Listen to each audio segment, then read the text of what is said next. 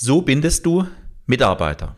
In dieser Folge erfährst du, worauf es wirklich bei der Mitarbeiterbindung ankommt. Viel Spaß beim Zuhören. Seit Generationen. In meinem Podcast zeige ich euch, welche Herausforderungen und Hürden bei der Unternehmensnachfolge auf euch zukommen und wie die Übergabe gemeinsam gelingen kann. Ich wünsche dir weitreichende Einsichten und Denkanstöße.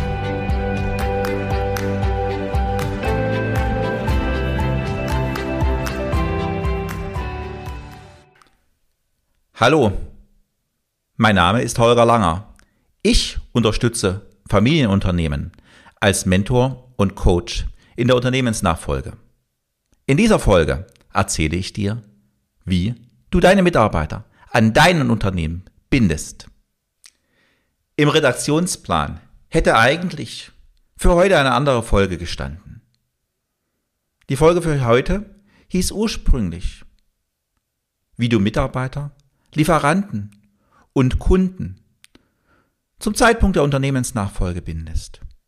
Wie Mitarbeiter in einem Unternehmen bleiben, wenn das Unternehmen vom Senior zum Junior wechselt. Wie Kunden bei der Stange bleibe. Und wie du deine Lieferantenbeziehung dauerhaft erhältst. Diese Episode wird ein Stück nach hinten geschoben. Ich habe in den letzten zwei Tagen zwei Gespräche geführt, die mich wirklich schockiert haben und die mich haben überlegen lassen, Holger, die aktuelle Episode sollte anders verlaufen. Da war vorgestern. Ich hatte ein Gespräch mit einer neuen Mandantin. Sie erzählte mir aus ihrem bisherigen Unternehmen. Ein Mitarbeiter kam zurück zu seinem Arbeitsplatz. Er hat den zweiten Herzbypass gelegt bekommen. Ihr Chef sagt, horchen Sie zu, setzen Sie den Mann für körperlich schwere Arbeiten ein, dass er den Spaß an der Arbeit verliert und dass er kündigt. Meine neue Mandantin hat dies nicht getan. Sie hat gesagt, nein, das ist Körperverletzung. So etwas tue ich dem Mann nicht an. Einige Wochen später kam sie zurück nach Deutschland. Sie leitete eine ausländische Niederlassung. Und da sagte ihr Chef, horchen Sie zu, ich erwarte von weiblichen Mitarbeiterinnen, dass sie sich sehr fraulich kleiden. Sie haben schon als Führungskraft, als weibliche Führungskraft versagt, weil sie sind viel zu weich, da spielen ihre weiblichen Hormone hinein. Dann ziehen sie sich wenigstens an wie eine Frau. Ein Wahnsinn, ich konnte es kaum glauben.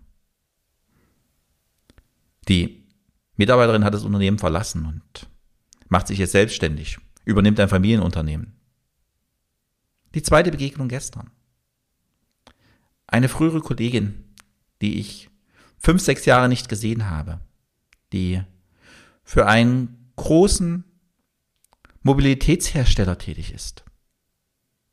Erzählte mir ein wenig über ihren Job, wie es so auf Arbeit läuft und erklärte mir, Holger, bei uns im Unternehmen wird nur über Angst geführt. Es werden 340 Mitarbeiter in diesem Unternehmen über Angst geführt. Ich konnte erneut mein Ohren kaum glauben. Bin ich vielleicht in irgendeiner Bubble unterwegs? Was ist da los? Ist das Mitarbeiterführung im Jahr 2021? Ich dachte, das gehört schon lange der Vergangenheit an. Lasst mich einen kurzen Exkurs in die Geschichte wagen. Zur Zeit der Industrialisierung musste der Mensch den Maschinen immer ähnlicher werden. Wir sprechen in dieser Zeit vom Maschinenmenschen. Der Mensch musste genauso takten wie eine Maschine. Das Schichtsystem wurde eingeführt, weil Maschinen sollten 24-7 laufen und Menschen wurden so getaktet, dass auch sie in Schichtarbeit 24-7 laufen. Der Mensch wurde zum Objekt, zu einem Ding, das für eine Wertschöpfung im Unternehmen genauso wie eine Maschine verantwortlich war. Die damalige Zeit war so. Es wurden Werksiedlungen geschaffen, dass die Menschen möglichst kurze Wege zur Arbeit haben und möglichst lange arbeiten können. Dies gehört in Deutschland und in Mitteleuropa glücklicherweise der Vergangenheit an, aber nicht überall. Wir kennen die Bilder von den Wanderarbeitern in China, die einmal im Jahr zu ihren Familien nach Hause fahren, zum Neujahrsfest. Wir hören und erleben die soziale Verarmung dieser Menschen. Das kann ganz gewiss nicht die Zukunft der Arbeit sein. Kommen wir zurück nach Deutschland und schauen mal so um die Zeit der Jahrtausendwende. Die IT-Branche boomte. Mitarbeitermotivation. An was kann ich mich da erinnern? Plötzlich tauchten in Unternehmen Tischkicker auf. Am Empfang steht auf einmal eine Schale mit frischen Äpfeln und Obst. Es kommen solche Themen wie Sabbatical auf die Tagesordnung oder Modelle zur Finanzierung von Fahrrädern für Mitarbeiter als geldwerte Leistung. Es bewegt sich irgendwie nach vorn. Es verändert sich der Blick auf den Mitarbeiter.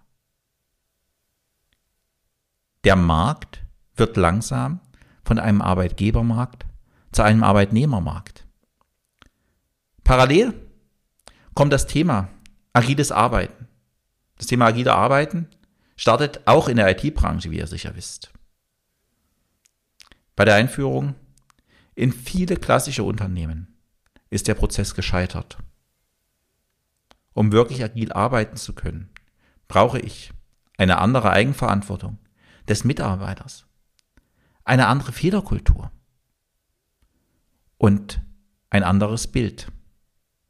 Agiles Arbeiten kann aber auch gelingen. Wenn du Interesse hast, wie agiles Arbeiten auch in deinem Unternehmen gelingen kann. Schreibe mir. Dann nehme ich dazu eine Podcast-Folge auf. Wenn du weitere Ideen oder Wünsche hast, die ich hier im Podcast mal beleuchten soll, schreibe mir auch gern. Mit Beginn der Jahrtausendwende wird der Mensch wieder mehr gesehen als Mensch im Unternehmen gesehen. Und es beginnt der Prozess vom Objekt zurück zum Subjekt. Der Mensch wird als Mensch, als Individuum im Unternehmen wieder wahrgenommen. Spätestens zu dem Zeitpunkt, als die Generation Y in den Arbeitsmarkt kam, hinterfragten sie den Arbeitsmarkt komplett neu. Ich kann mich an viele Gespräche aus dieser Zeit auch erinnern, wo Geschäftsführer zu mir sagten, die wollen doch überhaupt nicht arbeiten. Die sind doch rein spaßbezogen unterwegs. Sind sie das wirklich? Ich glaube nicht. Sie fragen sich, und das sollten wir alle tun, Gibt es den Menschen für die Arbeit? Ist der Mensch auf dieser Welt, um Gewinne zu steigern? Um das Bruttosozialprodukt zu erhöhen? Oder ist die Arbeit für den Menschen da? Dass der Mensch sich in dieser Arbeit verwirklichen kann und dass durch diese Verwirklichung Wertschöpfung erfolgt. Eine Frage, über die du mal nachdenken solltest und dir und deinem Unternehmen dafür eine Antwort gibst. Das war ein kleiner Diskurs ins letzte Jahrhundert und in die letzten zwei, drei Jahrzehnte. Nun lass uns mal ein Stück tiefer bei dem Thema Mitarbeiterbindung einsteigen. Wo und wann beginnt eigentlich die Mitarbeiterbindung? Nach meiner Meinung bereits im Bewerbungsprozess. Wenn sich ein Bewerber für das Unternehmen entscheidet und wenn das Unternehmen sich für den Bewerber entscheidet, muss man offen und ehrlich miteinander umgehen. Und ein Bewerber kommt mit Erwartungen. Ich als Unternehmer habe auch Erwartungen an den Bewerber, an den neuen Mitarbeiter. Und diese sollten in beide Richtungen erfüllbar sein. Wenn diese nicht erfüllbar sind, wird ein Mitarbeiter nicht lange im Unternehmen sein. Entweder macht es mich als Unternehmer nicht glücklich oder den potenziellen neuen Mitarbeiter. Es ist wichtig, dass die Kompetenzen und Fähigkeiten des Mitarbeiters zu den Anforderungen in seinem Job passen. Denn das führt beim Mitarbeiter zu einer gefühlten Zufriedenheit. Fühlt sich der Mitarbeiter hingegen inkompetent und stellt fest, dass er die Arbeitsanforderungen gar nicht erfüllen kann, führt dies dauerhaft zur Demotivierung und irgendwann zur Abwanderung des Mitarbeiters. Weiterhin ist es wichtig, dass die Wertvorstellungen und die Belohnungssysteme eines Unternehmens sich mit den Vorstellungen des Mitarbeiters decken. Belohnungssysteme haben wir in Unternehmen ganz, ganz unterschiedliche. An was die meisten zuerst denken, sind die monetären Anreize. Aber auch das Herstellen einer guten Atmosphäre im Unternehmen ist ein Belohnungssystem, ist ein Wert im Unternehmen. Das Thema der Anerkennung und Karriere sind genauso wichtige Elemente wie ein monetärer Anreiz. Nicht zuletzt ist es ganz, ganz wichtig, dass wir eine hohe Schnittmenge zwischen den persönlichen Interessen des Mitarbeiters und seinen täglichen Aufgaben haben. Wer gern zur Arbeit kommt, wer Freude an der Arbeit hat, wer seine Interessen in die Arbeit einbringen kann, der hat Spaß an der Arbeit. Und für alle, die Spaß an der Arbeit haben, ist nicht Arbeit wirklich Arbeit. Es ist ein Teil ihres Lebens. In den 90ern und Jahrtausendwende war das Thema Work-Life-Balance ein ganz, ganz großes Thema. Heute hat man erkannt, dass es eine wahre Work-Life-Balance eigentlich nicht geben kann und nicht geben sollte, weil Arbeit ist ein Stück vom Leben. Und wer auf Arbeit keine Balance hat, macht irgendetwas falsch.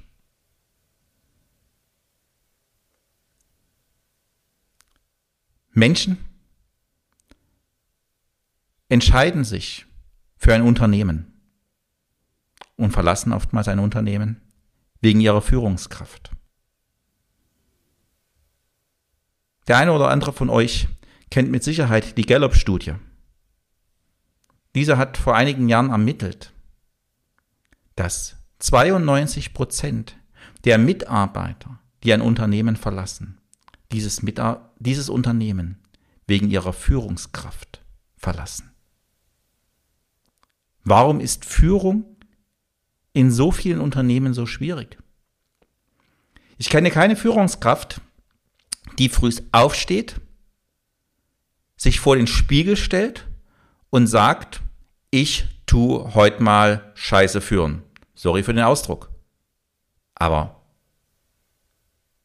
solche Menschen habe ich bisher noch nicht erlebt. Wenn es auch in der Praxis manchmal anders aussieht, was da an Führung tatsächlich im Unternehmen gelebt wird. In diesem Land werden sehr gute Fachkräfte oftmals zu mittelklassischen oder schlechten Führungskräften. Weil Führung wird in keinem Studium vermittelt. In der Meisterausbildung kommt im Rahmen der Lehrausbildung ein bisschen Führung vor. Aber das ist alles. Führungskräfte müssen nach meiner Meinung zu Mitarbeitercoaches werden. Aus diesem Grund habe ich auch im vergangenen Jahr ein Programm aufgelegt mit dem Namen Führungskräfte zu Mitarbeitercoaches. In diesem vermittle ich Führungskräften, wie sie verschiedene Coaching-Instrumente nutzen können, um Mitarbeiter effektiv und für alle sinnvoll zu führen. Führung ist nicht geprägt durch irgendein Organisationsmodell. Es ist egal, ob ein Unternehmen eine Pyramidenstruktur, eine horizontale Struktur oder eine Matrix hat. Es ist auch nicht systemgeprägt, weil jede Führungskraft hat eine individuelle Entscheidung, wie sie führt. Entscheidend in der Führung ist das persönliche Verhalten von ihr. Ich erinnere euch an mein Beispiel zum Anfang, das mich auch zu dieser Podcast-Folge inspiriert hat, wo die junge Frau gesagt hat, nein, so führe ich nicht. Das entspricht nicht meinem Menschenbild. Das ist Körperverletzung. Wie viele Führungskräfte haben tatsächlich dieses Kreuz und sagen, ja, ich führe mit dem Herzen. Ich treffe die Entscheidung so, wie ich führen will, unabhängig des Systems, in welchem ich arbeite. Führung ist Sehen des Mitarbeiters. Wie das Wort schon sagt. Sehen. Wenn ich einen Mitarbeiter ansehe, fühlt er sich angesehen. Und Ansehen möchte, glaube ich, ein jeder haben. Das bedarf Zeit. Führungskräfte, die zu 99 Prozent mit Fachaufgaben unterwegs sind und sich nicht wirklich Zeit für das Führen von Mitarbeitern nehmen, können Mitarbeiter nicht ansehen und somit Mitarbeitern auch kein Ansehen schenken. Genauso wichtig wie das Ansehen ist das Zuhören. Auch hier sagt es schon das Wort Zuhören führt zu Zugehörigkeit. Und wer möchte nicht, dass sein Mitarbeiter sich zum Unternehmen zugehörig fühlt? Ich habe Anfang der Woche in einem Unternehmen einen Teamworkshop gemacht. Hierbei habe ich die Frage gestellt, warum arbeitest du hier? Welche Führungskraft hat im Personalgespräch schon mal diese Frage gestellt und kann aufgrund dieser Antwort mit dem Mitarbeiter tatsächlich vernünftig arbeiten? wenn ein Mitarbeiter auch mitteilen darf, warum er in diesem Unternehmen ist und hierfür auch Wertschätzung erfolgt, dann kann dieser sich mit dem Unternehmen, in dem er tätig ist und warum er für dieses Unternehmen tätig ist, dann identifizieren. All diese Punkte sind Wertschätzung. Wertschätzung des Mitarbeiters. Wenn ich mir Zeit für den Mitarbeiter nehme und wenn ich wirklich an ihm als Menschen interessiert bin, nicht nur als produktive Arbeitskraft, dann ist dies Wertschätzung. Wertschätzung sollte aber nicht nur in den Personalgesprächen erfolgen. Wertschätzung bedarf den täglichen Einsatz einer Führungskraft für seine Mitarbeiter. Bedarf es der Weiterbildung von Mitarbeitern, des regelmäßigen Feedbacks für Mitarbeiter. Auch gern ein 365-Grad-Feedback. Hiervon bin ich ein großer Freund. Und Mitarbeitern auch tatsächlich Verantwortung zu übergeben, weil Mitarbeiter wollen Verantwortung übernehmen. Ein positives Arbeitsklima ist für mich das A und O einer Mitarbeiterbindung und eines guten gemeinsamen Zusammenarbeitens. Lasst mich zum Fazit dieser Episode kommen. Wertschätzung des Mitarbeiters führt zur Identifikation mit seiner Tätigkeit und seinem Unternehmen. Wer sich mit seinem Unternehmen und seinem Tun identifiziert, muss zwangsläufig Wertschöpfung für das Unternehmen schaffen. Du siehst, Wertschätzung führt unweigerlich zur Wertschöpfung und zu einer dauerhaften und erfolgreichen Mitarbeiterbindung. Wenn der Mitarbeiter sich mit dem Unternehmen identifiziert, wird er zum wesentlichen Teil des Unternehmens. Das waren jetzt ein paar Einblicke zur Mitarbeiterführung, die ich in Unternehmen bei Coachings und Workshops vermittle. Wenn auch du an deiner Führungskompetenz arbeiten möchtest oder als Geschäftsführer deine Führungskräfte unterstützen willst, melde dich jetzt zu meinem nächsten kostenlosen Einführungswebinar Führungskräfte zu Mitarbeitercoaches, das am 8. September stattfindet, an.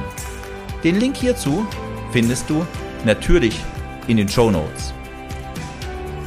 Vielen Dank fürs Zuhören und bis zum nächsten Mal. Dein Unternehmensmentor und Coach Holger Langer.